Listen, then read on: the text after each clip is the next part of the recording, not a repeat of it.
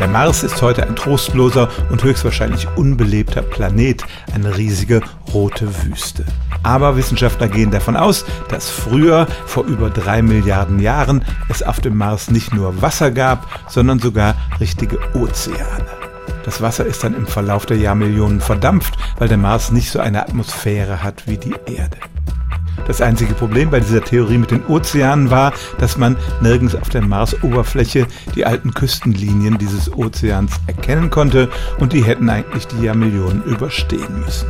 Den Grund dafür fand man dann vor ein paar Jahren auf Satellitenbildern. Forscher gehen davon aus, dass es mindestens zweimal in der Geschichte des Mars den Einschlag eines riesigen Asteroiden oder Kometen gegeben haben muss, der dann für einen Super Tsunami auf diesem Mars-Ozean gesorgt hat. Diese Flutwelle war über 100 Meter hoch. Sie hat alles zerstört, was auf ihrem Weg lag und auch die alte Küstenlinie sozusagen ausradiert.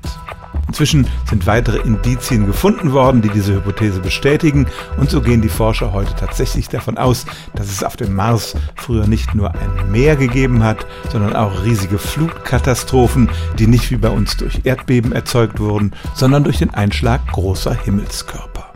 Stellen auch Sie Ihre alltäglichste Frage unter stimmtz.radio1.de.